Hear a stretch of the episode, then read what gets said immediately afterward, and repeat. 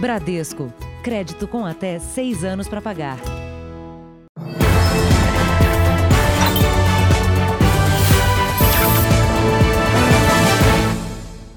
Boa noite. Boa noite.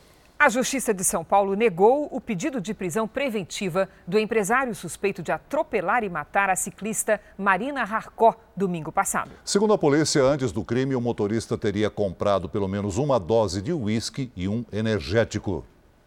Essas são imagens de José Maria da Costa Júnior chegando ao estacionamento que fica ao lado de um bar na zona oeste de São Paulo no início da noite. Horas depois, as câmeras de segurança flagram a volta do motorista para retirar o carro. Repare que esta jovem é a mesma que aparece no elevador do prédio ao lado de José Maria, após o atropelamento da cicloativista Marina Coller Harcó. A polícia tenta refazer os passos do empresário na noite do acidente. Ela foi morta no domingo, depois de ser atropelada, enquanto pedalava nesta avenida. José Maria fugiu do local sem prestar socorro. A suspeita é que o motorista tenha ingerido bebida alcoólica. A polícia já sabe que o empresário esteve três horas depois de deixar o carro neste bar. Eu conversei com um gerente que não quer gravar entrevista, mas confirmou que consta na comanda do empresário a compra de uma dose de uísque e de um energético. Ele revelou ainda que José Maria fez o pagamento com cartão de crédito e que não consumiu a bebida lá dentro. O atropelador foi indiciado por homicídio culposo, quando não há intenção de matar, e por omissão de socorro. Ele será ouvido novamente nesta semana. José Maria segue em liberdade, já que a Justiça de São Paulo negou o pedido de prisão preventiva feita pela Polícia Civil. A decisão seguiu a manifestação do Ministério Público. A juíza alegou que, apesar do crime ser de extrema gravidade, o Código de Processo Penal não admite prisão preventiva por homicídio culposo. A mãe de Marina disse que vai transformar a dor pela perda da filha em luta. Nada justifica o atropelamento de Marina. Marina estava correta, no lugar certo, na hora certa, como ela queria estar. A justiça ela vai acontecer, a pessoa que cometeu esse crime, ela será penalizada e a gente só lamenta que essa legislação, desse momento que a gente está vivendo, não possa penalizá-lo, né, não possa deixá-lo preso, como é o desejo de todos que estão juntos pela justiça por Marina. Veja agora outros destaques do dia. 147 milhões de brasileiros vão às urnas para eleger prefeitos e vereadores. Tribunal Superior Eleitoral testa a segurança do sistema de votação. Urnas chegam a lugares isolados do país. Hospitais particulares de São Paulo registram o aumento de internações por Covid. Nos Estados Unidos, apoiadores do presidente Trump protestam contra a vitória de Biden.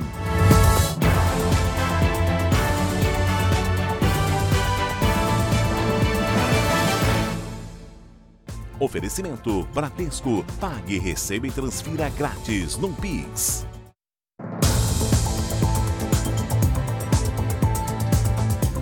Em Goiás, um homem foi morto pelo próprio primo na porta de casa. A polícia investiga se o crime teria relação com a profissão da vítima, que era advogado criminalista.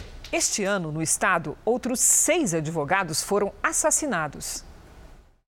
Nas imagens, o suspeito chega em uma caminhonete e para na porta da casa de Ricardo Xavier Nunes, de 54 anos. Ele sai e os dois parecem conversar amigavelmente, até que o suspeito saca a arma e dispara várias vezes. Ricardo tenta escapar, mas cai já sem vida. O suspeito foge. Parentes da vítima saem de casa e encontram Ricardo no chão. De acordo com a polícia, suspeito e vítima eram primos. O crime teria sido motivado por uma disputa por posse de terras, já que as fazendas de ambos eram divididas por uma cerca. O caso aconteceu em Nerópolis, cidade que fica na região metropolitana de Goiânia. Ele encontra-se foragido, a polícia civil de imediato já compareceu ao local dos, dos fatos, isolou o local do crime e iniciou diligências no sentido de efetuar sua prisão.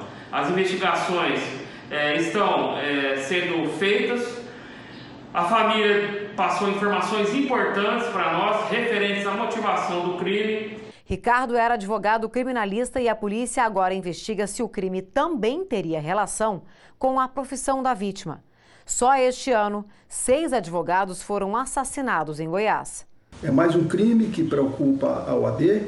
Nós estamos acompanhando. Toda a advocacia fica chocada pela forma do crime, pela banalização da vida, é, pela ousadia do criminoso. É, e nós lamentamos mais esse crime. Um avião de pequeno porte caiu no interior de São Paulo. O piloto morreu no acidente. A aeronave estaria levando um carregamento de cocaína. O avião caiu numa área de mata na cidade de São Pedro, interior paulista.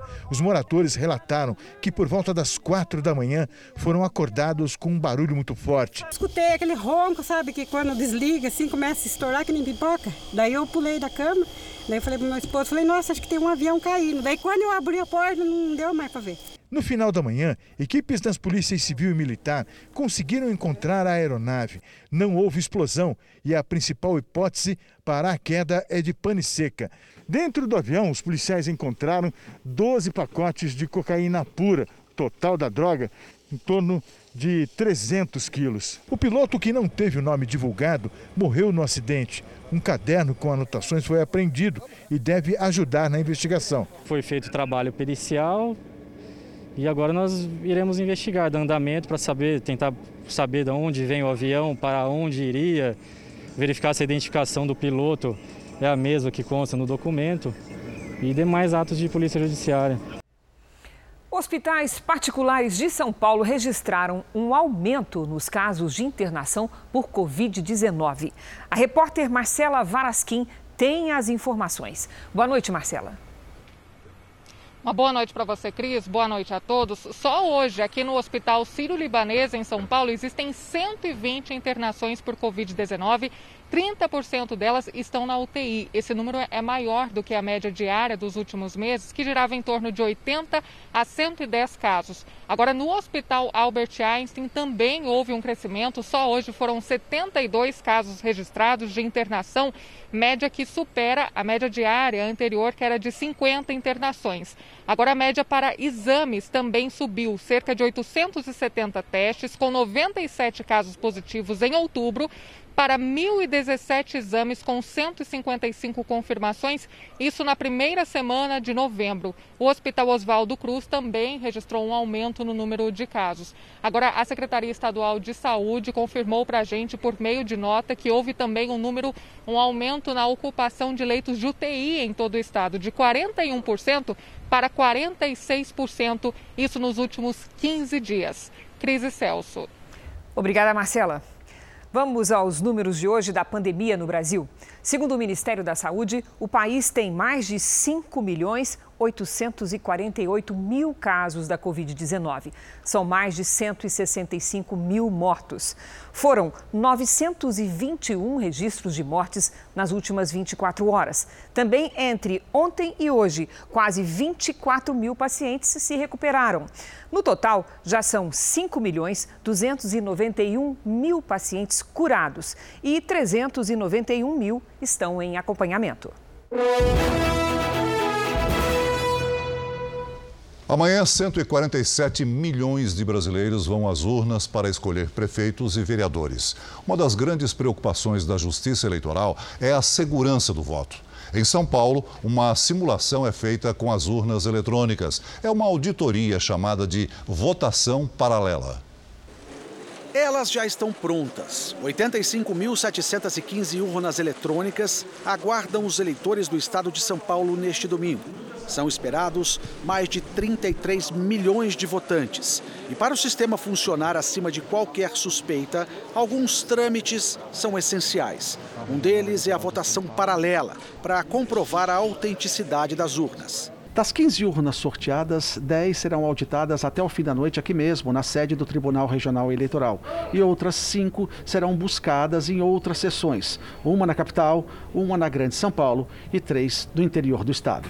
No sorteio foram definidas Peruíbe, Pedregulho, Jales, Mairiporã e Capela do Socorro. Os carros deixaram o tribunal assim que os nomes foram definidos. Cada equipe é composta por um policial, um auditor, um fiscal de partido e um servidor da Justiça Eleitoral. As urnas de Jales e Pedregulho vêm de avião. Assim que chegarem ao tribunal, serão utilizadas numa simulação de voto, ou seja, sem validade alguma. É uma votação simulada, tanto que quem preenche as cédulas de papel são os representantes de partidos e e os nossos eh, colaboradores deste ano, os bandeirantes, é para a verificação da credibilidade do sistema. Em 24 anos de, de uso da urna eletrônica, nós nunca tivemos nenhum caso de fraude. A orientação do tribunal é para que as pessoas levem suas canetas, evitem aglomeração e usem álcool gel antes e depois de votar, além de respeitar o horário preferencial dos idosos, das 7 às 10 da manhã. Hoje foi o último dia de campanha para os candidatos às prefeituras de todo o país. Vamos ver como foi a agenda dos políticos em São Paulo e Rio de Janeiro. No sábado, ensolarado em São Paulo, Bruno Covas, do PSDB, fez caminhadas pela manhã na Zona Oeste e durante a tarde passou por dois shopping centers. Márcio França, do PSB, visitou o Campo de Marte, na Zona Norte, e também o Parque São Jorge, sede social do Corinthians candidato do PSOL, Guilherme Boulos, fez carreata em um caminhão de som no centro expandido. Celso Russomano, do Republicanos, foi até a cidade de Tiradentes, no extremo leste de São Paulo, para uma carreata com apoiadores. Gilmar Tato, do PT, pedalou em um passeio ciclístico que começou na Avenida Paulista. Essa é a última oportunidade para as campanhas. A partir das 10 da noite de hoje, o candidato que promover carreata, passeata, caminhada utilização de alto-falantes ou até mesmo distribuição de material gráfico comete crime eleitoral.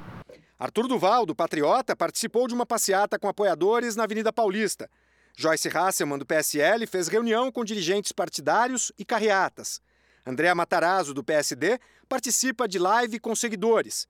Marina Elô, da Rede, visitou o Mercado Sapopemba e fez passeatas. Orlando Silva, do PCdoB, fez carreata com trabalhadores na Zona Leste. Vera Lúcia, do PSTU, também fez carreatas na Zona Leste e na Zona Norte. Antônio Carlos, do PCO, e Levi Fidelix, do PRTB, não tiveram agenda divulgada.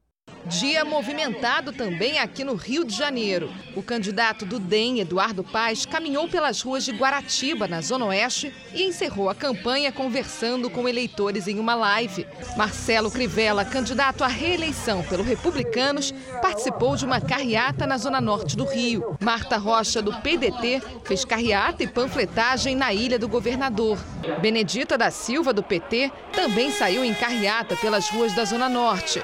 Luiz Lima, do PSL, percorreu a orla da Zona Sul até a Zona Oeste para conversar com eleitores. Pelos números do Tribunal Regional Eleitoral, quase 5 milhões de pessoas estão habilitadas a votar neste domingo no município do Rio.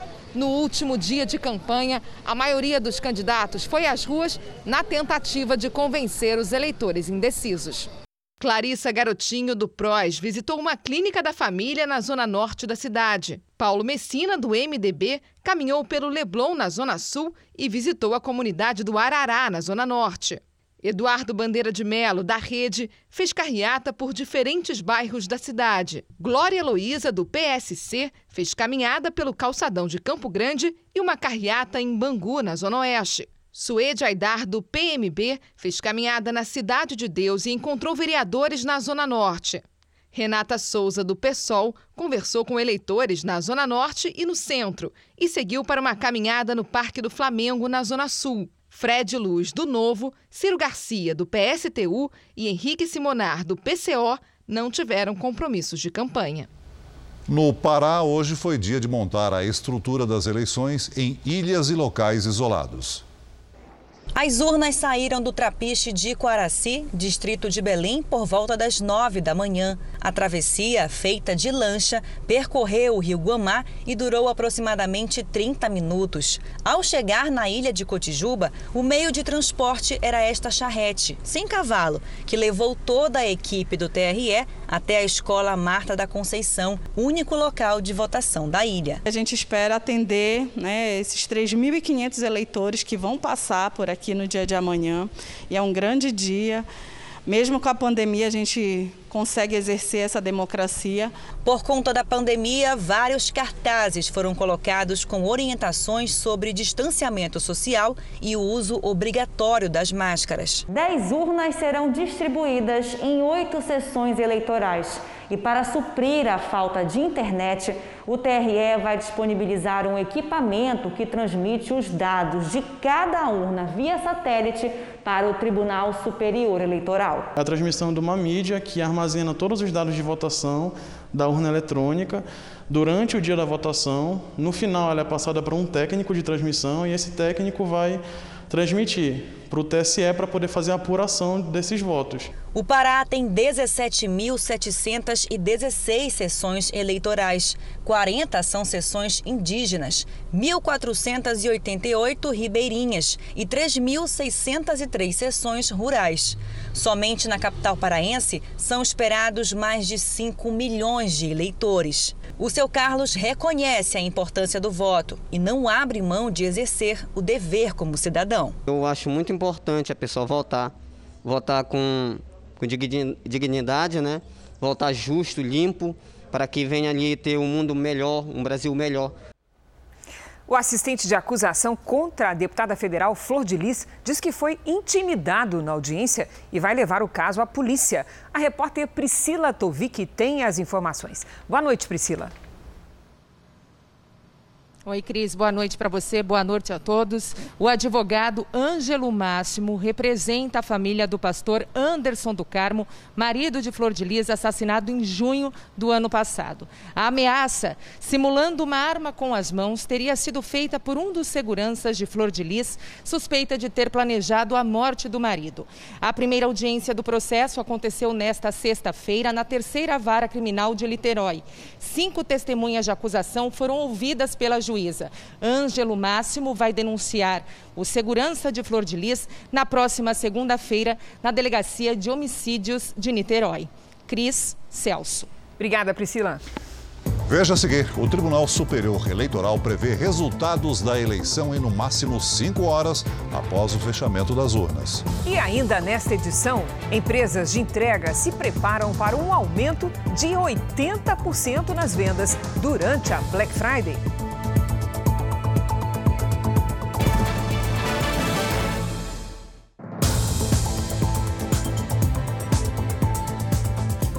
O presidente Jair Bolsonaro viaja amanhã cedo para o Rio de Janeiro para votar. Hoje, ele teve encontros informais em Brasília.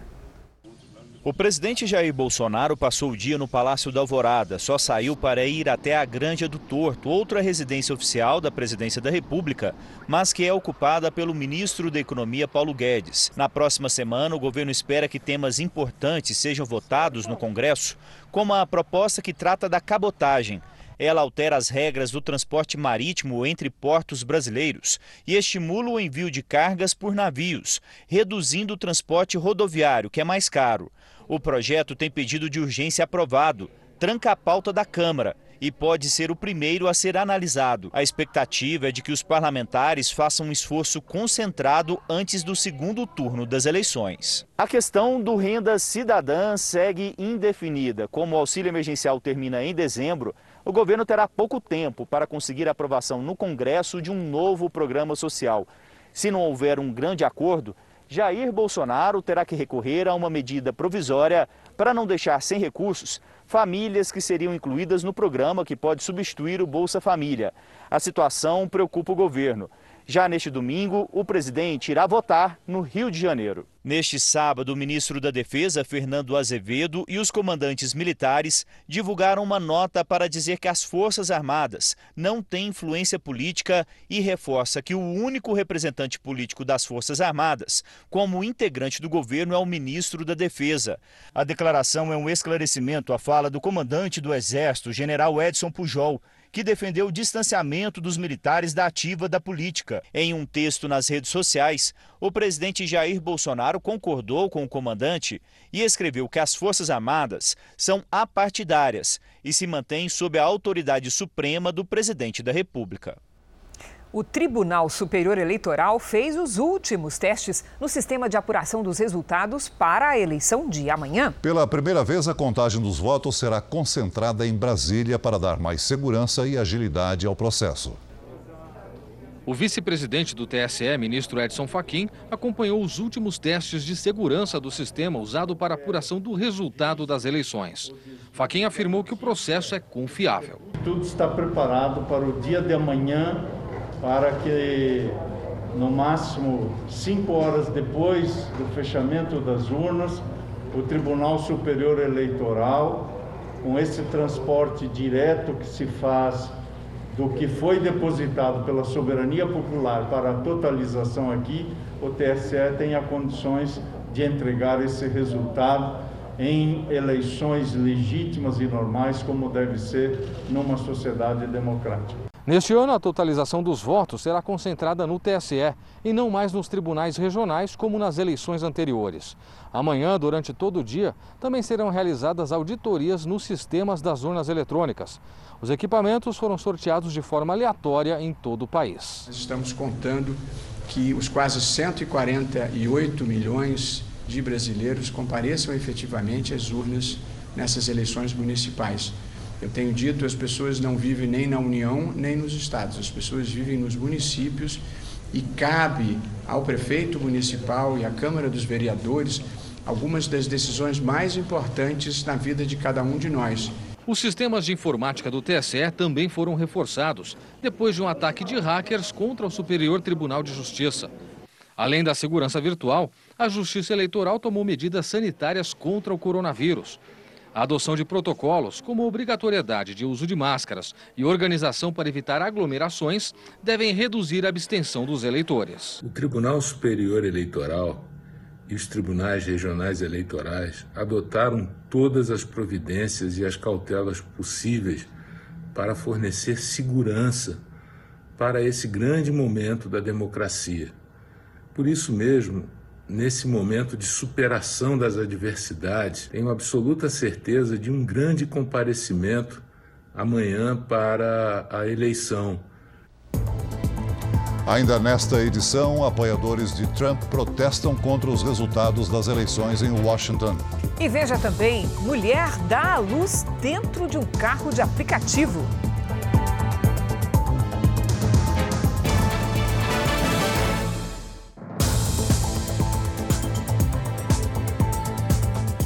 Na véspera das eleições municipais, a disputa pela Prefeitura de São Paulo está indefinida. Pesquisa Real Time Big Data, encomendada pela Record TV, mostra Bruno Covas à frente e quatro candidatos empatados tecnicamente na segunda posição, com possibilidade de chegar ao segundo turno. Candidato à reeleição, Bruno Covas tinha 27% na pesquisa divulgada em 31 de outubro. Foi para 34% em 10 de novembro e agora tem 33%. Márcio França tinha 9, foi para 12 e agora tem 14%. Celso Russumano saiu de 22% para 12 e hoje aparece com 13%. Guilherme Boulos tinha 14%, foi para 13 e agora manteve os 13%. Gilmar Tato saiu de 5% para 7 e agora 8%. França, Russumano, Boulos e Tato estão empatados tecnicamente dentro da margem de erro, que é de 3 pontos percentuais para mais ou para menos. Arthur Duval oscilou de 3 para 2 e agora tem 5%. Andréa Matarazzo manteve 2% nas pesquisas anteriores e agora tem 1%. Joyce Hasselman tinha 2%, foi para 1% e manteve 1%. Orlando Silva tinha 1% nas pesquisas anteriores e agora não pontuou. Marina Elou tinha 1%, não pontuou nas últimas duas. Levi Fidelix, Antônio Carlos e Vera Lúcia não pontuaram em nenhuma das três pesquisas. Brancos e nulos somam 6%, mesmo percentual dos que não souberam ou não responderam. O Instituto Real Time Big Data ouviu mil eleitores nos dias 11 e 12 de novembro. A margem de erro é de 3 pontos e o nível de confiança da pesquisa é de 95%. Em Goiânia, Maguito Vilela e Vanderlan Cardoso devem disputar o segundo turno de acordo com o levantamento feito pelo Instituto. Maguito Vilela aparece na frente com 29% das intenções de voto, seguido de Vanderlan Cardoso com 21%, delegada Adriana Corsi tem 13%. Elias Vaz aparece com 4%, Gustavo Gayer 3%, Alisson Lima e Major Araújo têm 2%. Com 1% aparecem Virmondes Cruvinel, Doutora Cristina, Cristiano Cunha, Samuel Almeida, Thales Barreto.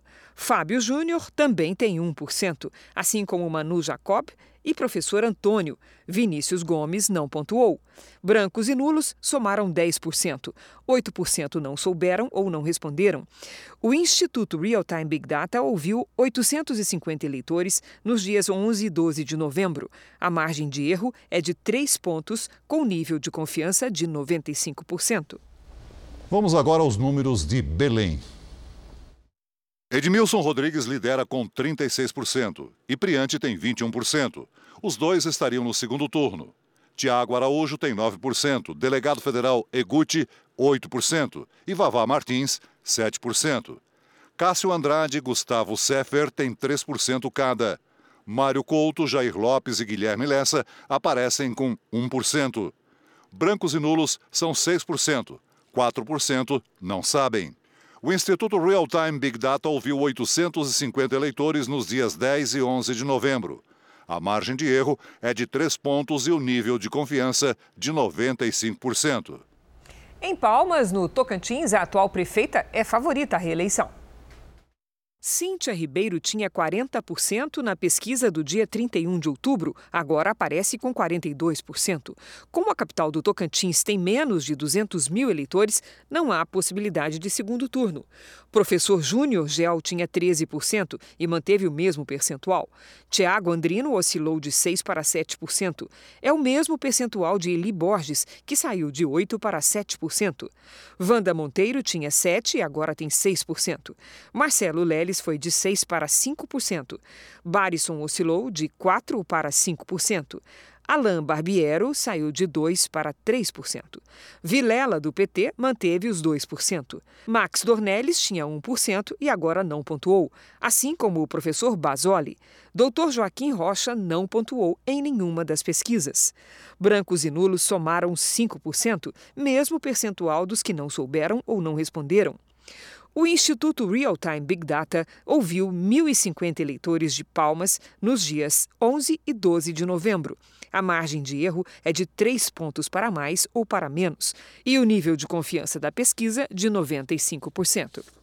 Em Salvador, os candidatos à prefeitura foram proibidos de fazer corpo a corpo com os eleitores por causa da contaminação por coronavírus. Já em Belo Horizonte, uma das candidatas não poderá votar porque foi diagnosticada com a Covid-19.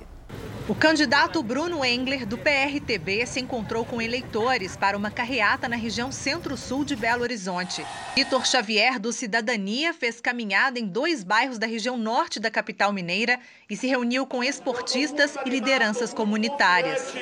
Nilmário Miranda, do PT, percorreu vários pontos de uma das principais avenidas de BH e se reuniu com eleitores. Áurea Carolina, do PSOL, testou positivo para a Covid-19 e está em isolamento. Conforme recomendação das autoridades sanitárias, a candidata não poderá votar amanhã. O vice dela, Leonardo Pericles, participou de assembleias com moradores de ocupações. O atual prefeito e candidato pelo PSD, Alexandre Calil, não teve agenda. Neste domingo, quase 2 milhões de eleitores de Belo Horizonte vão às urnas para escolher o prefeito e os 41 vereadores que se candidataram para administrar a capital mineira. Rodrigo Paiva, do Novo, se encontrou com lideranças de comunidades. Luísa Barreto, do PSDB, fez carreatas pela cidade. O Adson Ribeiro, do PCdoB, se reuniu com eleitores. O professor Wendel Mesquita, do Solidariedade, participou de uma carreata. Lafayette Andrada, do Republicanos, se reuniu com a coordenação de campanha. Vanderson Rocha, do PSTU, participou de atividades em várias regiões da cidade.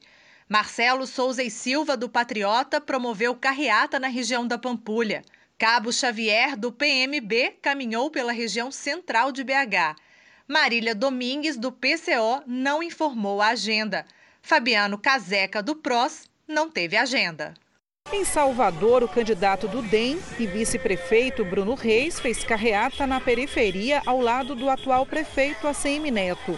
Acompanhada do governador Rui Costa, Major Denise, do PT, esteve no bairro mais populoso da capital. A deputada estadual Olivia Santana, do PCdoB, percorreu toda a orla da cidade. O pastor Sargento Isidório do Avante se sentiu mal ontem, mas no último dia de campanha fez carreata no centro. O vereador César Leite, do PRTB, também percorreu a orla e interagiu com eleitores que praticavam atividade física.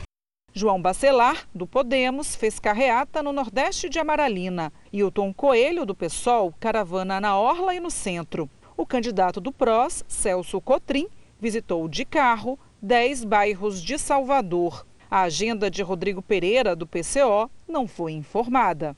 Na capital baiana, os candidatos preferiram fazer carreatas no último dia de campanha porque o Tribunal Regional Eleitoral proibiu atividades com contato direto com os eleitores. A medida anunciada esta semana, na reta final, ocorreu após diversas denúncias de aglomerações em atos políticos na Bahia. Em Salvador, o candidato a vereador do Podemos, Valdo Gás, foi baleado. Dois homens em uma moto atiraram e fugiram sem levar nada. A vítima passa por cirurgia neste momento. Um suspeito de ter participado do atentado contra Solange Freitas, candidata à Prefeitura de São Vicente, no litoral paulista, foi identificado. Ele compareceu à delegacia há pouco e prestou depoimento. O homem teria confessado ter sido contratado para executar a candidata do PSDB. O atentado aconteceu na quarta-feira. O carro em que Solange estava era blindado. Ninguém foi atingido. Veja agora os destaques do próximo Domingo Espetacular. O Brasil vai às urnas e o Domingo Espetacular mostra ao vivo a cobertura das eleições municipais em todo o país e os primeiros prefeitos eleitos. Quer saber quem é que está aqui? Shakira, eu bati um papo com a Shakira, gente. A cantora falou de uma saudade que está apertando o coração dela. They're still confined in, in Colombia. E também revelou por que tem um carinho especial pelo público brasileiro. Tinha muita saudade de você e quero voltar muitas vezes ao Brasil. É exclusivo. Beijo. Clube da Luta da Vida Real. O Domingo Espetacular se infiltra no chamado baile de corredor, onde grupos rivais se enfrentam no Rio de Janeiro e mostra imagens exclusivas da noite que terminou em morte. Todo mundo quer saber por onde anda Tatal. A gente encontrou um cantor que bate um bolão e não segura as lágrimas quando o assunto é família. Olha, é tudo nesse domingo espetacular. Logo depois da Hora do Faro. Até lá! Uma nova tendência que se espalha pelo Japão tem mudado a forma de encarar a solidão. A busca pela individualidade tem crescido tanto no Japão que deu até origem ao movimento batizado de Ohitori-sama. O termo significa estar sozinho e define um novo estilo de vida para quem quer desfrutar de uma forma saudável da solidão. São vários os serviços disponíveis. Até o karaokê, um clássico do entretenimento japonês, pode ser visitado por uma pessoa só. O aumento de cantores solitários fez essa empresa investir em quartos individuais do tamanho de uma cabine de telefone. O gerente dessa rede, Daiki Yamatani, diz que o mercado está sempre de olho no público que prefere a privacidade. Outra opção são os bares. Este, por exemplo, localizado em Tóquio, só permite a entrada de pessoas que vêm sozinhas. A atendente diz que a individualidade é respeitada, mas que muitos procuram local também para fazer novas amizades. Junpei Yasue, morador de uma cidade vizinha, diz que é um lugar onde não é preciso ficar combinando o horário com os outros.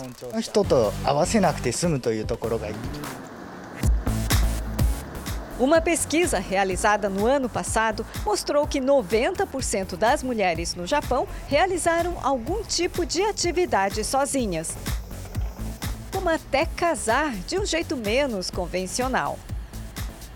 Satiko Hagino, que atende em uma agência de fotos para casamentos, explica que muitas clientes optam por curtir a própria companhia. É preciso, antes de mais nada, se sentir bem consigo mesma, diz ela. A agência, que atende uma média de 10 sessões de fotos para casamentos solitários por mês, oferece de tudo: vestidos de noiva, álbuns profissionais e até um estúdio para eternizar o momento. E para acompanhar essa tendência, nas prateleiras das lojas encontramos vários itens voltados a uma pessoa só. Olha, muito consumidor espera novembro para aproveitar o mês das grandes promoções e, com isso, aumenta e muito o trabalho nos Correios. Aponte a câmera do seu celular para o QR Code aí na tela e veja as orientações do PROCON durante a Black Friday. Mais de um milhão de encomendas são entregues todos os dias. Na Black Friday, esse número é pelo menos 20% maior. Se numa ponta tem o consumidor como o Enzo, que está de olho nos preços dos eletrônicos, celulares, notebooks, né? O eletrônico ele é sempre o queridinho, né? Do outro lado tem gente trabalhando sem parar para entregar encomendas tão desejadas como essas do Enzo. Acompanhamos um dos trajetos de uma carga de entregas rápidas, uma viagem de mais de mil quilômetros, de Brasília ao aeroporto de Guarulhos. Os aviões costumam pousar na madrugada, justamente para que os pedidos estejam dentro do horário para a distribuição ainda pela manhã. Depois de deixar o aeroporto, todas as postagens chegam aqui, em Cajamar, o maior dos 27 centros de triagem dos Correios. 40 encomendas são entregues no Brasil a cada segundo. Com a promessa de grandes ofertas, a Black Friday pode impulsionar mais as vendas online e o mercado de entregas. A Associação Brasileira de Comércio Eletrônico, a Bicom, prevê um aumento de 77% em relação ao mesmo período do ano passado. O setor deve faturar 6,9 bilhões de reais. A pandemia acelerou o crescimento do comércio eletrônico antecipando várias tendências do mundo digital. Esse é um momento muito importante para o mercado e para os Correios. Para se preparar para novembro, cinco meses antes foi preciso contratar temporários, comprar máquinas e equipamentos. Parece uma loja de departamentos. Alguém vem até uma das prateleiras, pega o produto que você escolheu pela internet e leva para postagem. Agora é esperar as promoções e segurar aquela ansiedade depois de finalizar a compra. A gente sempre fica é, na expectativa, será que vai chegar hoje a respeito da ansiedade e aí a gente acaba controlando para que a gente não fique frustrado. 28 milhões de brasileiros sofrem com zumbido um sério problema que ainda pode vir acompanhado de perda auditiva. É por isso, ao primeiro sinal do incômodo, o ideal é procurar tratamento. É no escurinho da noite que a maior parte dos brasileiros encontra sossego para dormir.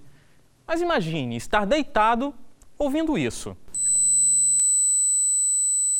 Ou então um barulho constante, como esse. Como é viver assim? Miguel sabe bem a resposta. Ele é uma das 278 milhões de pessoas no mundo que enfrentam o mesmo problema. Me impactou a ponto de, de ficar desesperado, de não dormir, é, de trabalhar ouvindo aquilo o tempo inteiro e não conseguia nem desenvolver o trabalho né, na época. Segundo especialistas, a causa mais comum do zumbido é uma lesão nos receptores do sistema auditivo. Um dano que provoca estímulos permanentes no nervo auditivo e faz o barulho ser percebido. É muito frequente que o zumbido venha acompanhado da perda auditiva, que ele, é, ele, é, ele é causado por uma perda auditiva. Segundo o Ministério da Saúde, 28 milhões de brasileiros convivem com o zumbido diariamente. Ele atinge pessoas de qualquer idade, inclusive crianças, mas é mais comum entre os idosos. E com o passar do tempo, pode ir aumentando como os degraus dessa escada. Para 80% das pessoas, não incomodam, mas para os outros 20%, esse barulho de apito, chiado, cachoeira se torna insuportável. É nesta sala de audiometria que são realizados os exames para se detectar as perdas auditivas que provocam os zumbidos. Doutora, tem tratamento? A gente sempre pode melhorar ou conseguir realmente acabar com essa percepção do zumbido. No cinema, o personagem interpretado por Bradley Cooper em Nasce uma Estrela passa pelo problema. Volume excessivo de som e alcoolismo, gatilhos do zumbido, são retratados no longa.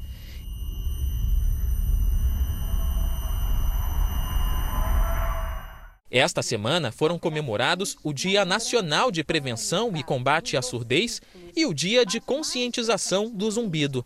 Datas importantes para incentivar o diagnóstico precoce do que pode se tornar irreversível. É um tratamento multidisciplinar. Ele não tem cura, mas você tem como superar a convivência com ele. Eu sou uma testemunha disso. Em Porto Alegre, um bebê nasceu dentro de um carro de transporte por aplicativo. O motorista Marcelo Pereira aceitou a corrida e se deparou com Verônica Silva entrando em trabalho de parto. O motociclista prestou auxílio, abrindo o caminho pelo trânsito. O carro chegou até a rua do hospital, mas não deu tempo. A equipe médica foi chamada e realizou o parto no interior do veículo. Verônica e filha Lavínia passam bem. Milhares de pessoas se reuniram nas ruas de Washington contra o resultado das eleições americanas em apoio ao presidente Donald Trump. As ruas foram completamente tomadas por republicanos que levavam cartazes dizendo que houve fraude nas eleições, o que até agora não foi provado. Próximo à Casa Branca, uma multidão saudou o comboio que levava o presidente Donald Trump para um campo de golfe. Trump passou o dia num dos clubes próximo a Washington, no norte do estado da Virgínia. Já o presidente eleito Joe Biden andou de bicicleta com a esposa Jill em Delaware, onde moram, e disse que está mais perto de revelar alguns nomes escolhidos para ocupar cargos importantes do gabinete. Diversos países da Europa continuam apertando o cerco contra a disseminação da Covid-19. Na Itália, por exemplo, 44% da população estão em confinamento parcial, em regiões onde o risco de contágio é mais alto. Em Portugal, mais testes estão disponíveis para que os infectados sejam isolados o mais rápido possível. Um ônibus com paragem obrigatória no combate à Covid-19.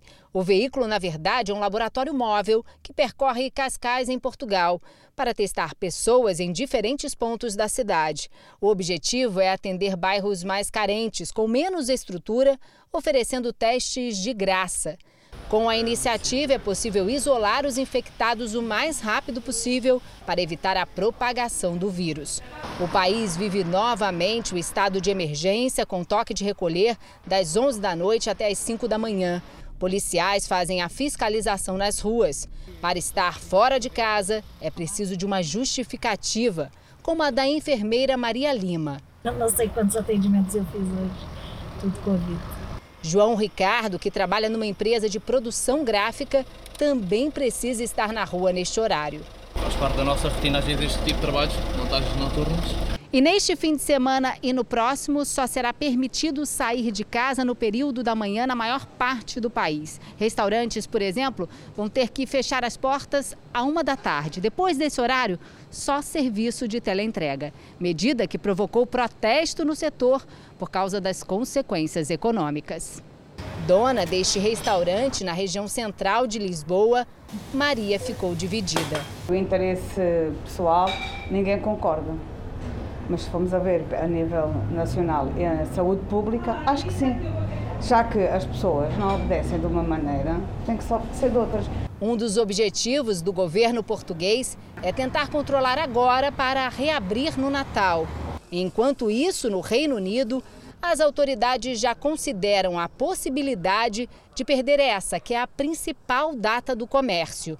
E os ingleses também planejam um fim de ano sem a família por perto, por conta das prováveis restrições de viagens. A expectativa é que, pelo menos, algumas pessoas dos grupos de risco possam receber um presente em comum até lá: uma vacina.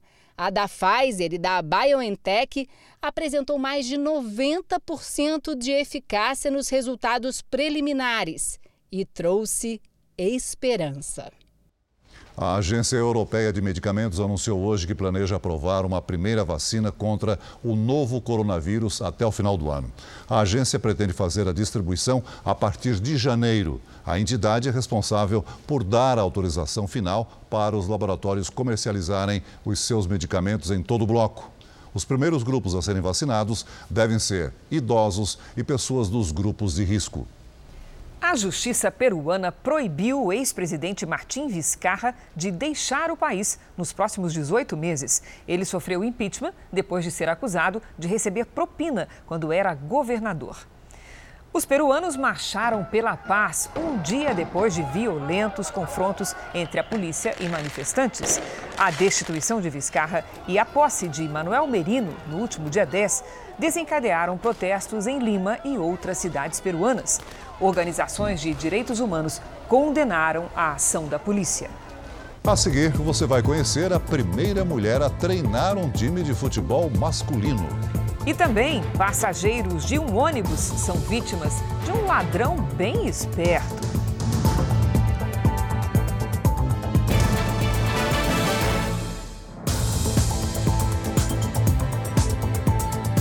Enquanto a maioria da população de Macapá sofre com a falta de energia elétrica, tem condomínio de luxo na cidade que não ficou um dia sequer sem luz. Hoje, o PROCON do Rio de Janeiro notificou a empresa que fornece energia para o Amapá. Na casa da Lilian, em um bairro de classe média, tem duas máquinas de lavar roupas. Mas elas estão paradas e cheias. Como o revezamento de energia não está sendo cumprido como anunciado, ela teve que lavar tudo no tanque. Eu recorri a lavar a roupa na mão mesmo, porque na realidade acho que não só eu, mas todo macapaense deve estar passando por isso. Em outro bairro da capital, a geladeira e o freezer desse comércio estão vazios. Toda a mercadoria estragou. O dono sofre no trabalho e em casa, já que mora bem ao lado do mercado. Para ele, mudar o revezamento de seis em seis horas para cada três horas só piorou a situação. O que, é que você faz de três em três horas. Não faz nada. Não faz nada. Não tem como gelar, gelar um refrigerante, gelar alguma coisa para você vender gelado. Não tem como vender uma água gelada, não tem como. Piorou. Mas a realidade é bem diferente em alguns condomínios fechados em Macapá. Nesse aqui, por exemplo, além das casas, área de lazer e quadra esportiva não foram afetadas. Desde o primeiro dia de apagão no estado, os moradores daqui não sabem o que é ficar sem energia elétrica. De acordo com a Companhia de Eletricidade do Amapá, isso acontece porque esses condomínios ficam próximos à rede que alimenta hospitais e o fornecimento deles não pode ser interrompido. Neste sábado, sete candidatos a prefeito da capital se reuniram porque não concordam com as datas escolhidas pelo TRE do Amapá para os dois turnos, que seriam nos dias 13 e 27 de dezembro. Eles devem entrar com uma representação no Tribunal Superior Eleitoral com o senador Randolfo Rodrigues. Os candidatos querem o primeiro turno no dia 29 de novembro e, se houver um segundo, no dia 13 de dezembro. Voltamos com mais pesquisas de intenção de voto. O Datafolha divulgou um levantamento para a Prefeitura do Rio de Janeiro, considerando apenas os votos válidos. Eduardo Paes aparece com 40%. O prefeito Marcelo Crivella vem na sequência, com 18% dos votos válidos. A delegada Marta Rocha tem 13%. Benedita da Silva aparece com 10%. As duas estão tecnicamente empatadas. Luiz Lima tem 6%. Renata Souza aparece com 5%. Paulo Messina tem 3%. E Bandeira de Melo, 2%. Clarissa Garotinho, Fred Luz e Glória Heloísa aparecem com 1% cada. Ciro Garcia e Suede Aidar tiveram menos de 1% e Henrique Simonar não foi citado. O Datafolha ouviu 1.875 eleitores do Rio de Janeiro nos dias 13 e 14 de novembro. A margem de erro é de dois pontos e o nível de confiança da pesquisa é de 95%. O Datafolha também divulgou uma pesquisa com os votos válidos para a Prefeitura de São Paulo. Vamos ver os números. O prefeito Bruno Covas aparece com 37% dos votos válidos. Na sequência, vem Guilherme Boulos com 17%. Márcio França é o terceiro com 14%. Celso Russumano tem 13%. Boulos, França e Russumano estão tecnicamente empatados e brigam por uma vaga no segundo turno. Arthur Duval e Gilmar Tato têm 6% dos votos válidos cada. Joyce Hasselmann aparece com 3%. Andréa Matarazzo tem 2%. Marina Elou, Vera Lúcia e Orlando Silva têm 1% cada. Levi Fidelix e Antônio Carlos não chegaram a 1%. O Datafolha ouviu 2.987 eleitores nos dias 13 e 14 de novembro. A margem de erro é de dois pontos e o nível de confiança da pesquisa é de 95%. A pandemia vem mudando hábitos no mundo inteiro. Um deles, para encurtar distâncias e evitar aglomerações, é morar perto do trabalho. Uma pesquisa brasileira revela que os jovens preferem ainda morar de aluguel. Morar pertinho do trabalho, ir caminhando, sempre foi o sonho de Gislene. Sempre foi um desafio, foi a minha busca. Toda vez que eu consegui me locar ficar próximo ao restaurante, eu tenho qualidade de vida, porque é um desafio quem trabalha no restaurante horário noturno, madrugada dentro, é ir para casa, transporte público. Agora eu faço uma caminhadinha de 15 minutos para ir, 15 para voltar, e é o estilo de vida que eu gosto de ter. Conquista que só foi possível depois que a cozinheira optou pelo chamado co-living, uma espécie de república.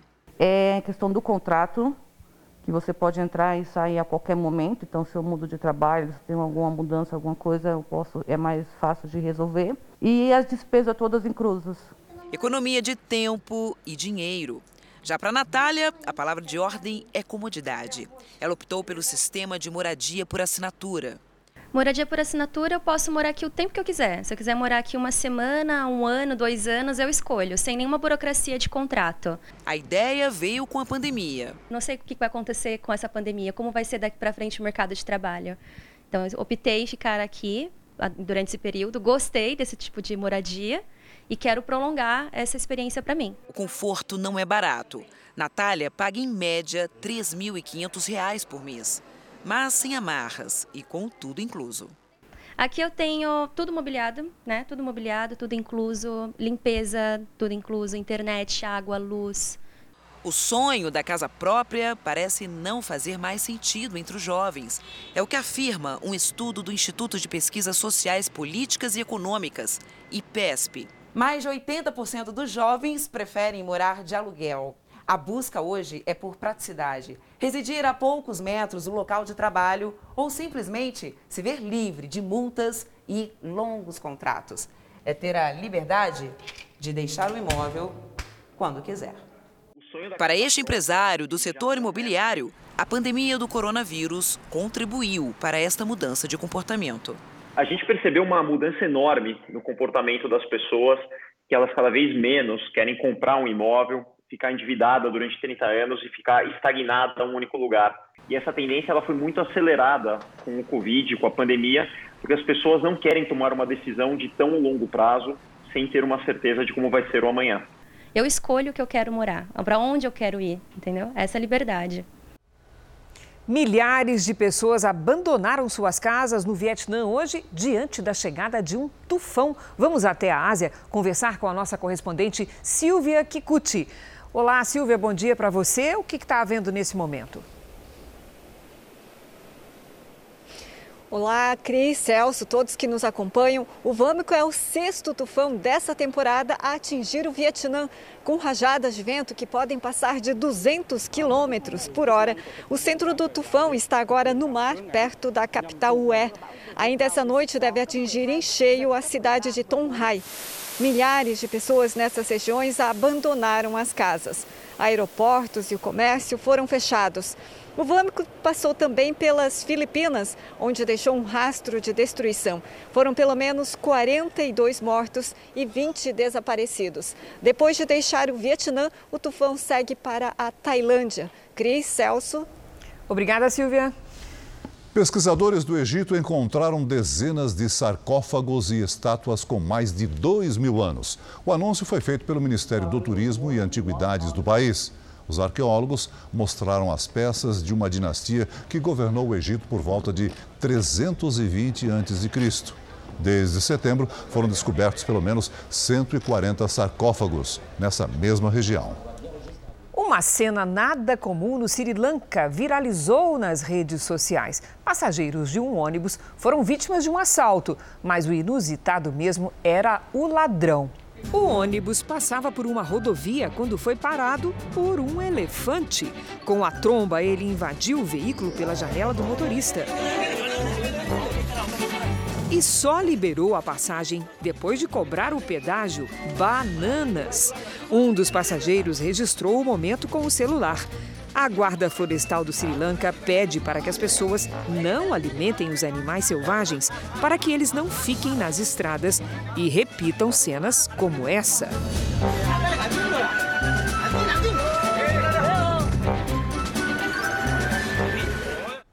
E estava faminto o elefante. Pedágio robusto também, né?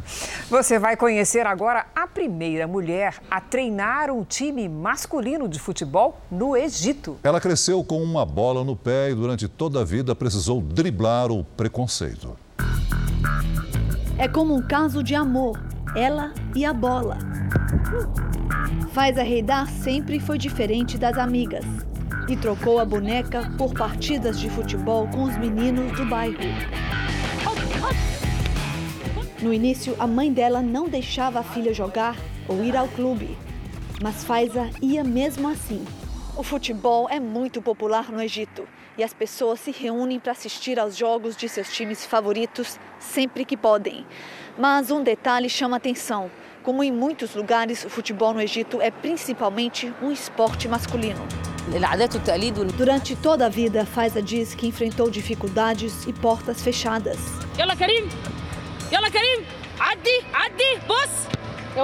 Existem tradições e princípios e também existe preconceito, conta Faiza.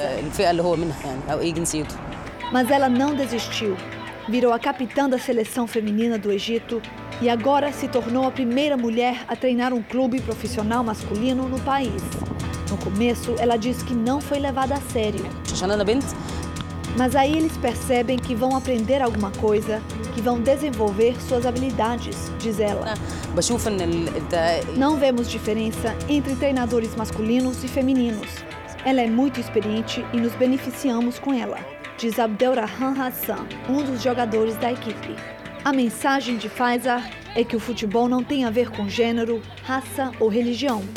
Futebol é técnica, talento e amor pelo jogo. E isso ela tem de sobra. O Jornal da Record termina aqui.